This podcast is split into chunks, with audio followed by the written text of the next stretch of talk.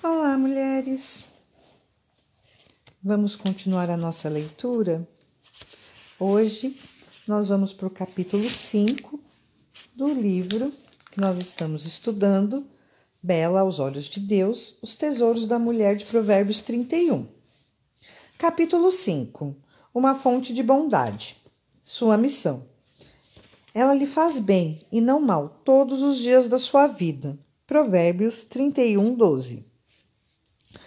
No momento em que me sentei à mesa para iniciar mais um capítulo sobre a, a bela mulher de Deus, descrita em Provérbios 31, aquela que faz bem e não mal a seu marido todos os dias da sua vida, versículo 12, decidi dar-lhe o título de Uma Fonte de Bondade.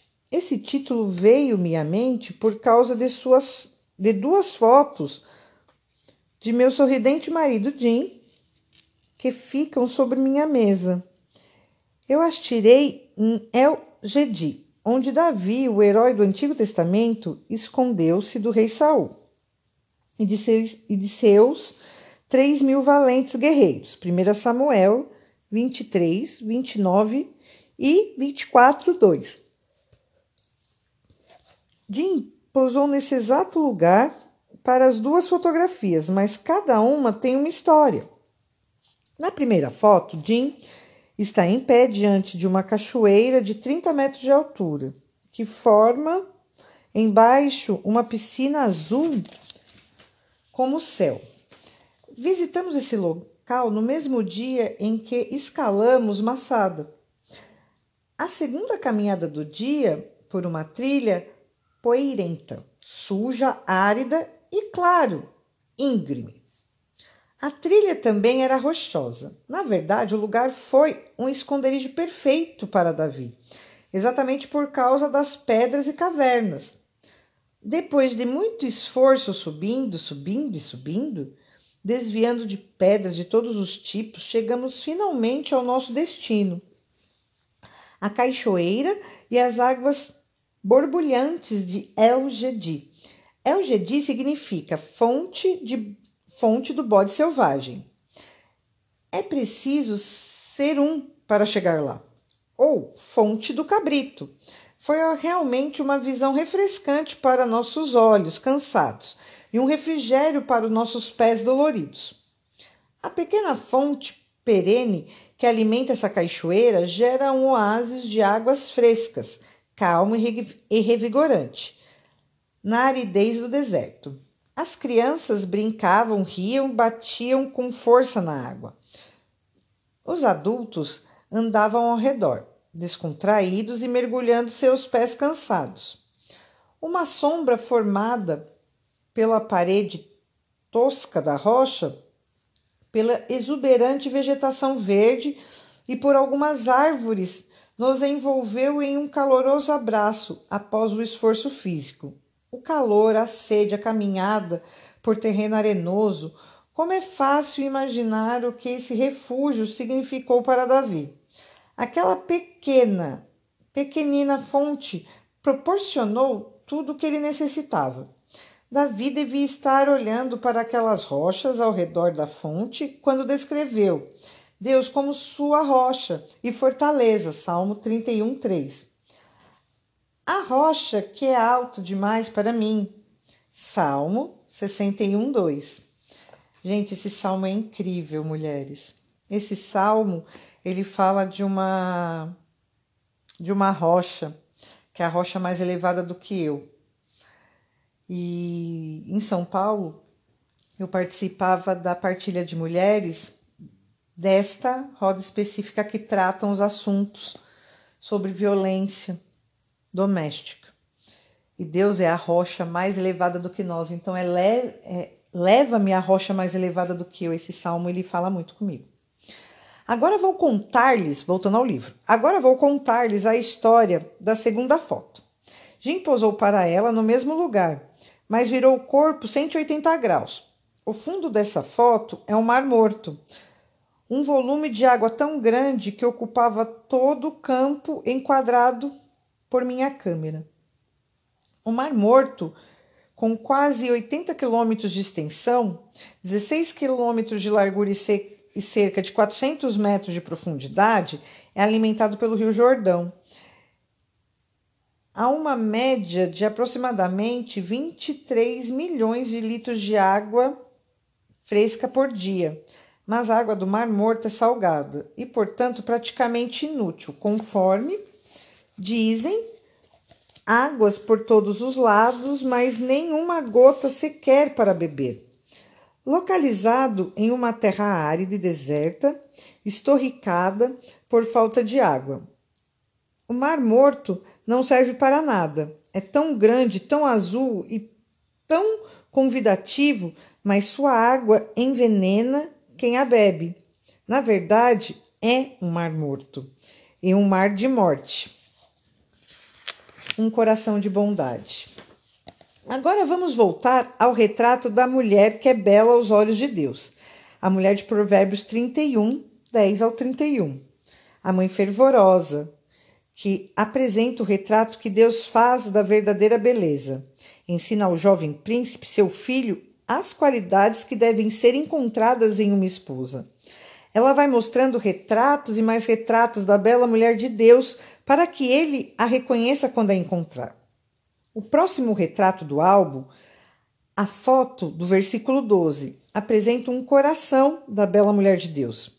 Ficamos surpreendidos por ele ser tão límpido, tão puro, tão encantador.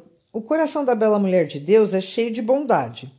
Nesses tempos de egoísmo, egocentrismo, autoconfiança, autoestima e autoafirmação, como é bom encontrar uma fonte altruísta de bondade. Não é de admirar que essa mulher seja bela aos olhos de Deus, mas o que esse coração cheio de bondade revela. Hum. A presença do bem. Ela lhe faz bem, diz nos, no, nos Provérbios do 31, 12.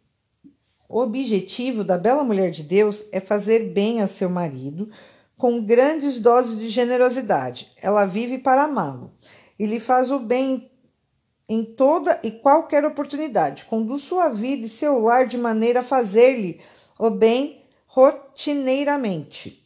Diariamente ora para que possa fazer o bem ao marido, amá-lo, servi-lo, honrá-lo, auxiliá-lo, mimá-lo e facilitar a vida dele longe de esperar alguma recompensa financeira, prestígio ou elogios.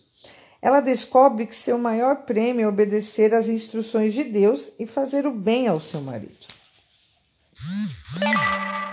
E de onde procede toda essa bondade? Como ela consegue fazer o bem a seu marido a vida inteira? Antes de tudo, por ser uma bela mulher de Deus, sua bondade faz parte do caráter que Deus lhe concedeu. Ela vive para fazer coisas boas, não importa o que. Sua vida gira em torno disso. Além do mais, ela é uma mulher que teme ao Senhor. Provérbios 31, 30. E ele a exorta a fazer o bem a seu marido. Ela leva a sério a missão dada por Deus de ser fonte de bondade em seu casamento. Afinal, seu Pai Celestial ordenou que ela faça o bem a seu senhor terreno, seu marido. Provérbios 31, 12. E ela sente uma felicidade suprema por fazer exatamente isso, e fazê-lo de todo o coração, como para o Senhor, seu Pai Celestial, e não para homem, seu marido terreno. Colossenses 3, 23. A ausência do mal. Ela lhe faz bem e não mal. Provérbios 31, 12. Grifo, meu. Pelo fato de ser uma criatura pecadora, Salmo 14, 1, Romanos 3, 12 e 23, a bela mulher de Provérbios 31 sofre as mesmas tentações que você e eu, mas pela misericórdia de Deus, ela luta contra o mal. Diante de cada oportunidade de ceder ao egoísmo, ao ressentimento, à raiva, ao desentendimento ou à discórdia, ela preserva. É, persevera contra o mal e opta por obedecer ao plano de Deus de fazer o bem a seu marido e não o mal.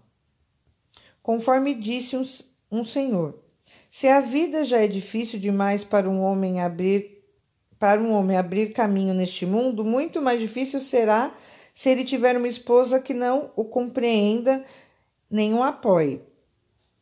Gente, eu preciso dar um adendo aqui. Nós estamos lendo um livro que se chama Bela aos Olhos de Deus. Os Tesouros da Mulheres de Provérbios 31. E isso é claro que a gente não está falando dos casos onde o marido é alguém mal, alguém que é egoísta, alguém que não não é um marido que ama a esposa como Jesus ama a igreja. A gente está falando aqui de um marido que também ama sua esposa. E para solteiras, como ser uma mulher virtuosa. Isso não está dizendo que você tem que fazer tudo para alguém que seja mal com você. Existe uma diferença, tá? Nós estamos lendo um livro que nos leva a sermos bela aos olhos de Deus e descobrindo os tesouros da mulher de Provérbios 31. Isso não significa que nós devemos nos anular por isso ou nos submetermos à violência por causa disso. E quando falou ali do Salmo 61, 2, que fala da rocha mais elevada do que eu, Davi estava fugindo de Saul e pede para o Senhor para levar ele numa rocha mais elevada do que ele. E assim as mulheres que sofrem violência também. Então aqui não está falando de relações abusivas, amém? Vou continuar a leitura do livro. A influência que dura uma vida inteira, o bem que a mulher de Provérbio 31 faz a seu marido e o mal que ela não faz devem ser praticados todos os dias da sua vida, versículo 12. Esse é o tempo que Deus lhe deu para cumprir sua missão. Ela deve derramar bondade na vida do marido todos os dias da sua vida. Deve levar a sério, literalmente, os votos do casamento e fazer o bem a seu marido, até que a morte separe. Ser uma fonte de bondade para o seu amado marido é um chamado para a vida inteira. Ela deve ser meiga e constante hoje, amanhã, daqui a 25 anos, daqui a 50 anos, até que a morte separe o casal. Enfermidade, pobreza, velhice e erros não deve desencorajar seu compromisso de ser uma influência positiva na vida do seu marido. E aqui é, quero ressaltar de novo, quando fala né, dos votos, enfermidade, pobreza, velhice e erros, todos nós erramos, mas que esses erros não sejam algo que nos levem a lugares tenebrosos, lugares de, de, de violência. Aqui não está falando, porque todos nós erramos. E às vezes, no decorrer do casamento, a gente vai discordar de várias coisas, né? E isso não quer dizer que a gente não deve ser influenciadora positiva na vida do nosso marido. Amém? Mas isso não quer dizer que a gente vai conseguir convencê-lo deles do contrário. A gente tem que lembrar que se o sacrifício de Jesus não foi o suficiente para ele, o nosso não vai ser. Mas, como nós estamos aprendendo aqui sermos mulheres belas aos olhos de Deus, a gente pode se esforçar pelo Senhor, a fazer muitas coisas, a tentar muitas coisas. E o Senhor, ele, ele tem restauração. Sempre é essa vida. Sempre é isso, essa pegada, restaurar. Né? O Senhor ele quer restaurar a nossa alegria, ele quer restaurar nosso casamento, ele quer restaurar a nossa vida. Amém? Vou continuar lendo aqui. Um exemplo de bondade. Tenho desfrutado durante anos a bênção diária do livro devocional Stream in the Desert Mananciais no Deserto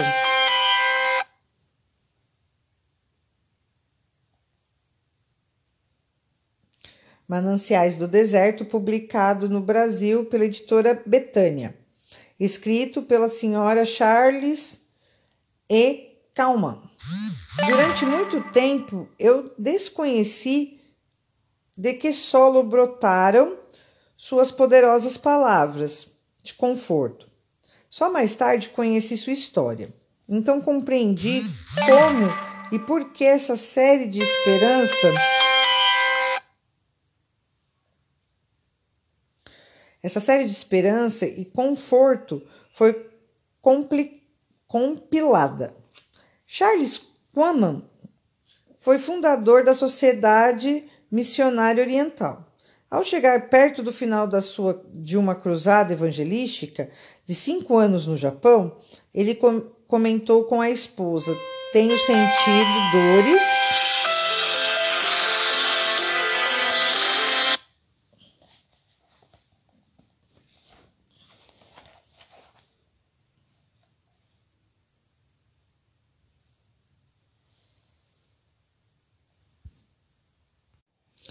Gente, voltando. Teve uma interrupção aqui, algumas tentativas de ligação, mas vamos continuar. Charles Quamman foi o fundador da Sociedade Missionária Oriental. Ao chegar perto do final de uma cruzada evangelística de cinco anos no Japão, ele comentou com a sua esposa: Tenho sentido dores fortes no peito à noite. Apesar da, da, insuportável dor física, Charles terminou a cruzada e só depois retornou aos Estados Unidos para descansar, recuperando-se. E sofrer um grave ataque cardíaco e um derrame que o deixou paralisado. Esse período de sofrimento e de enfermidade crônica pareceu-lhe como noite sem estrela e durou seis anos. Para amenizar o, de, o desespero do marido, Let Common decidiu usar as promessas de Deus como antídoto. Cada vez que a prova atingia o seu clímax, Deus mostrava a ela um velho texto ou lhe caía nas mãos um livro ou um folheto que trazia a mensagem necessária no momento. Cinco Mananciais no Deserto, editora Betânia. Suas meditações inspira, é, inspiradas em tais leituras eram lidas diariamente para o seu marido e se constituíram em grande fonte de estímulo e conforto para ambos. Em meio às nuvens negras de sofrimento, ela escavava pepitas reluzentes de esperança. Na preciosa mina das promessas de Deus para repartir com seu querido Charlie. No estudo da Bíblia, ela encontrou poder e conforto para sustento da alma de ambos, de que necessitavam desesperadamente. Minha querida, além de ser uma rocha sólida para a alma do marido, Let também foi uma fonte de bondade até o dia de sua morte. Quando ele estava bem de saúde, ela foi sua colaboradora no Japão. E no crepúsculo da vida de Charlie, ela permaneceu leal a ele e ao Senhor passando seis anos da sua vida levando refrigério espiritual ao seu querido e, e agonizante marido. Ao mesmo tempo em, em que dirigiu o lar, as finanças e a organização do ministério do marido durante aqueles anos sombrios, ela alimentava a alma dele com a verdade divina. Oro para que o seu coração se comova com a força dessa bela mulher. E tenho certeza de que você está começando a compreender como deve ser a vida de uma mulher bela aos olhos de Deus. Ela é meiga, mas é também valente, igual a um exército.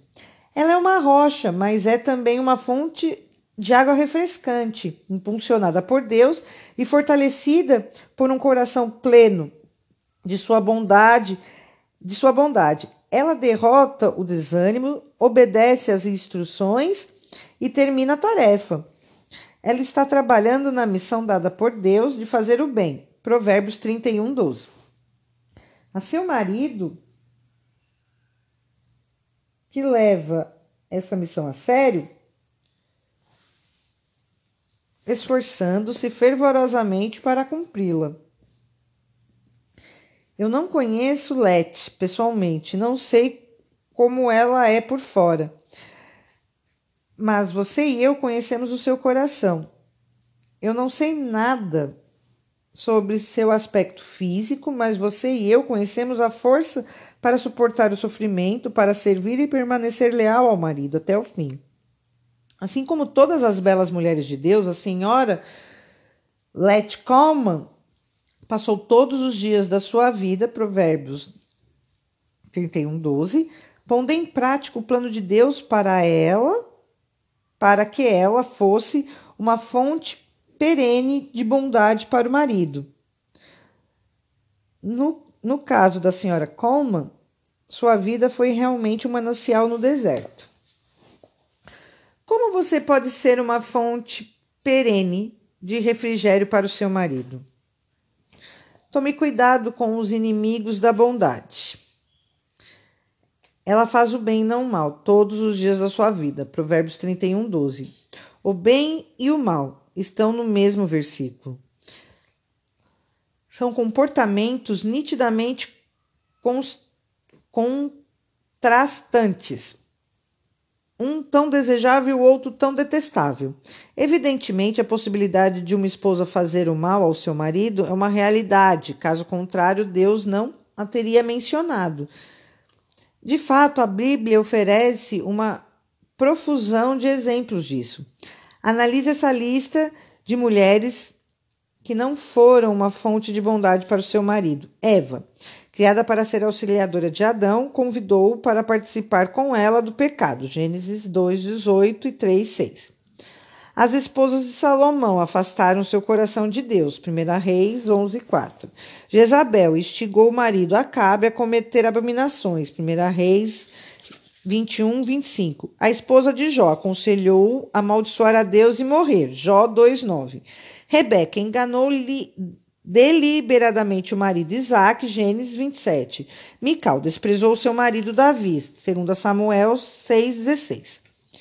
Quais são as questões do coração que podem causar essa espécie de caos no casamento? Antes de tudo, a tendência de comparar nos leva a trilhar um caminho sombrio, segundo Coríntios 10, 12. Sei quanto é fácil comparar seu marido, minha vida, Sei quanto, quanto é fácil comparar meu marido, minha vida, meu casamento, minha situação financeira. A lista é extensa demais. Com os das outras pessoas, as comparações, bem como as expectativas, os sonhos e as fantasias, elementos que já contêm em si uma boa possibilidade de futuras decepções. Rapidamente pode desviar seu coração do enfoque certo, que deveria ser o plano pessoal de Deus para a minha vida, meu marido, dentro de minhas condições ordenadas por Deus, à medida que cumpro minha missão de bondade designada por Deus. Que tal você fazer uma pausa nesse instante e render graças a Deus por seu marido e pelo caminho que ele lhe ordenou a seguir? Enquanto você ora, assuma o compromisso de abandonar sua tendência de comparar. E ao mesmo tempo, tome a decisão de elogiar seu marido e de agradecer-lhe a contribuição que ele tem dado ao seu bem-estar. Então, isso é legal, né? Fazer essa pausa para a gente pensar. O meu marido, ele coopera comigo, ele me auxilia, ele me orienta, ele dá uma boa direção, ou ele é aquele marido que aparece lá no Provérbios 26, 1, que fala que assim como chuva na colheita e neve no verão, é um absurdo elogiar tolo? A gente tem que parar para pensar nisso. Aqui ela está falando de uma pessoa que anda com ela, ou melhor, ela anda debaixo da mesma missão do marido dela. E o marido dela a incentiva, o marido dela a incentivou quando ela perguntou sobre as finanças, né? O marido dela incentivou, o marido dela tá sempre colocando ela para cima e isso para ele foi muito bom porque saiu do, do peso dele. Então assim eles estavam debaixo da mesma visão. Então a gente vai orar agora, né? Para que Deus nos mostre tudo isso e que a gente não use de comparação do casamento da coleguinha do lado. Às vezes a gente olha para a grama do vizinho e acha que ela é mais verde, mas a gente não sabe se é, essa grama é sintética ou não. Amém? Então a gente vai agradecer. Pai, em nome de Jesus, eu quero agradecer, Senhor, agradecer por ter essa literatura, Pai, por ter o Senhor nas nossas vidas. E Pai, em nome de Jesus, eu quero colocar e apresentar o meu marido diante de ti, Pai, o marido das minhas irmãs que vão ouvir.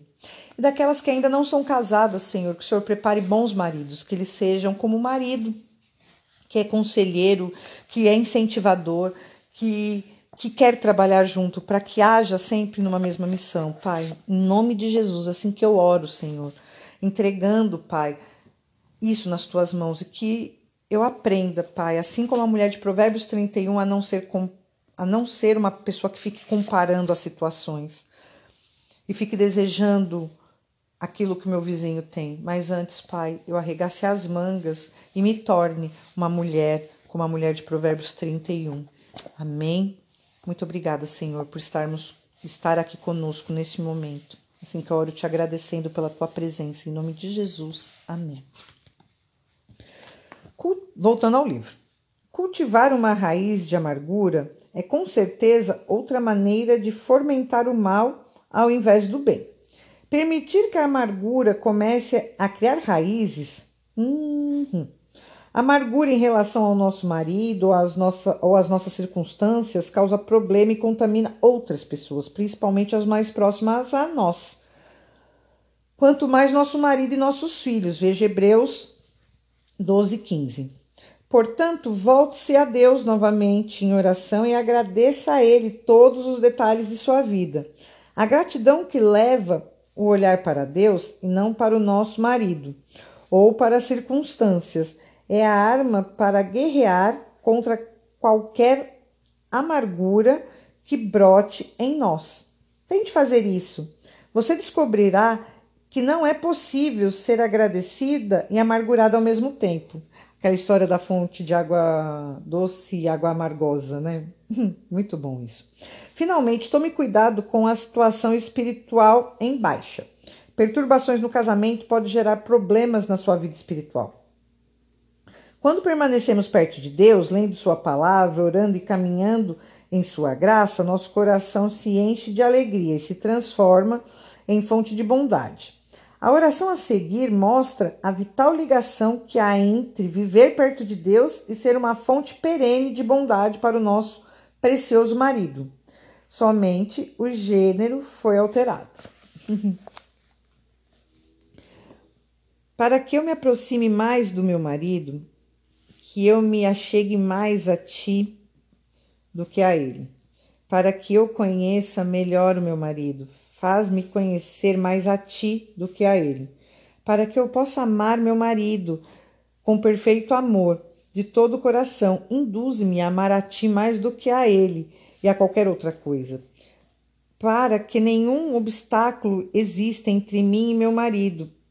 Permanece entre nós o tempo todo, para que possamos estar sempre juntos. Separa-nos para que vivamos exclusivamente para ti. E quando nós nos abraçarmos, ó Deus, permite que sejamos, que estejamos abraçando a Ti. Linda essa oração, né? Uau, muito legal. Vamos falar de novo? Para que eu me aproxime mais do meu marido, que eu me aproxime me achegue mais a Ti do que a Ele. Para que eu conheça melhor o meu marido, faz-me conhecer mais a Ti do que a Ele para que eu possa amar meu marido com perfeito amor e de todo o coração induza-me a amar a ti mais do que a ele e a qualquer outra coisa, para que nenhum obstáculo exista entre mim e o meu marido, permaneça entre nós o tempo todo, para que possamos estar sempre juntos. Separa-nos para vivermos exclusivamente para ti. E quando nós nos abraçarmos, ó Deus, permite que estejamos abraçando a ti. Linda essa oração. Faça essa oração como se as palavras fossem suas. Deixe que Deus enche seu coração com um grande amor divino até que ele transborde como uma fonte de bondade na vida de seu marido. Eu a convido a fazer esta oração com frequência.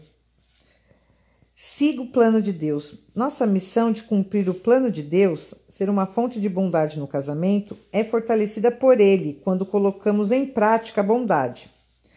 Planeje fazer o bem. Um sábio provérbio diz: Acaso não erram os que maquinam o mal? Mas o amor e a fidelidade haver, mas o amor e fidelidade haverá para os que planejam o bem. Provérbios 14, 22. Ao analisar esse versículo, um pregador que visitou minha igreja mencionou Adolf Hitler, o líder nazista, que arquitetou o assassinato de 6 milhões de judeus. O pregador disse que Hitler maquinou o mal, que ele planejou o mal de maneira tão meticulosa quanto um noivo planeja seu casamento. O que você está planejando? Você e eu podemos planejar fazer o bem ou fazer o mal, mas como belas mulheres de Deus, somos chamadas para fazer o bem. Portanto, faça disso um objetivo e decida hoje mesmo e em todos os dias da sua vida a fazer o bem a seu marido o dia inteiro.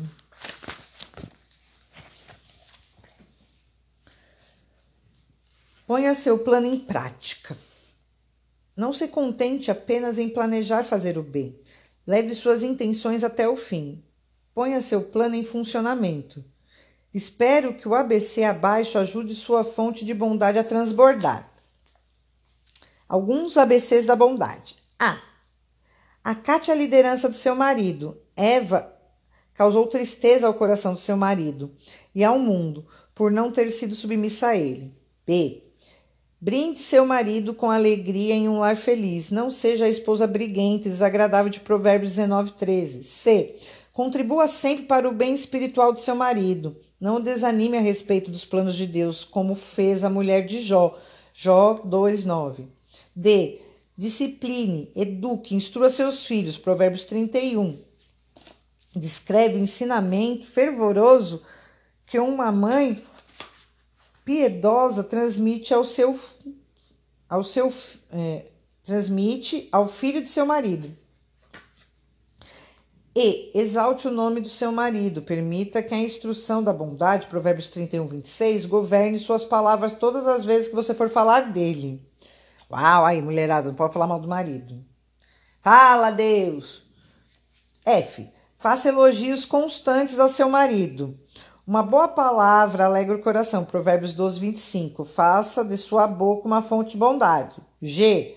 Grave no coração o desejo de ter um crescimento espiritual constante. Buscar ao Senhor com regularidade é a melhor maneira de ser uma fonte de bondade para o seu marido. H. Habitue-se a demonstrar um comportamento estável, previsível e sereno não seja como o Dr. Check, personagens do livro Médico e o Monstro. A Jack e o Reed, né? É o Médico e o Monstro, gente, em sua casa. E inclua a oração como parte de seu ministério a seu marido. Não existe nada melhor para gerar bondade no coração de uma pessoa. J. Jamais cobice o que os outros possuem. Contente-se e satisfaçam com o que o seu marido lhe proporciona. Gente, aqui não está falando que você não possa desejar ter mais coisas, né? Aquela ambição saudável. M. Mantenha. Não, L. Lembre-se de agradá-lo sexualmente. Alegre o coração de seu marido e satisfaça-o em todo o tempo. Provérbios 5, 18, 19. M. Mantenha controle das despesas da sua casa. Seja sensível à situação financeira da sua família. N. Nunca se esqueça de incentivar os sonhos do seu marido. Alimente as, as chamas das suas inspirações pessoais. O. Organize suas ideias e coloque mãos à obra para terminar este alfabeto de bondade. Leia-o diariamente e, é claro, pratique-o. Aqui vai até o O, então vocês terminam, hein, meninas? Apenas uma observação. Sei que Provérbios 31, 12 refere-se ao marido mencionado no versículo 11, deixando claro que o ensinamento se aplica a mulheres casadas. Mas Provérbios 31, 10, 31 apresenta uma descrição minuciosa tanto para a solteira como para a casada. Lembre-se de que o jovem que ouve a instrução da mãe é solteiro e ele terá de encontrar essas virtudes em uma mulher que não é casada, evidentemente. o plano de Deus para todas as mulheres, casadas ou solteiras, é que sejam uma fonte inesgotável de bondade. Isso aí. Um convite à beleza. Agora, minha bela amiga, será que você é capaz de, contemplando maravil os maravilhosos olhos de amor e de sabedoria de Deus, tomar a decisão de fazer bem e não mal? A seu marido, querido? Mesmo que ele não, não lhe seja tão querido neste momento, você deve continuar a ser uma fonte de bondade para ele. Afinal, seu marido faz parte do plano soberano de Deus para transformá-la em uma mulher mais bela ainda. Essa transformação pode exigir um pouco mais de mabeabilidade, um pouco mais de esforço, mas certamente significará um pouco mais de dependência da maravilhosa misericórdia de Deus. Saiba que bênçãos indescritíveis a esperam. Se você seguir o plano de Deus para atingir o grau máximo de beleza, e esse plano inclui fazer o bem a seu marido, uhum. portanto, independentemente da situação do seu casamento, entenda que seu marido é aquele a quem Deus deseja que você dedique todos os dias da sua vida, fazendo o bem. Busque o auxílio que vem do Senhor, a força do Senhor. Salmo 62, 7. E a mente do Senhor, 1 Coríntios 2,16.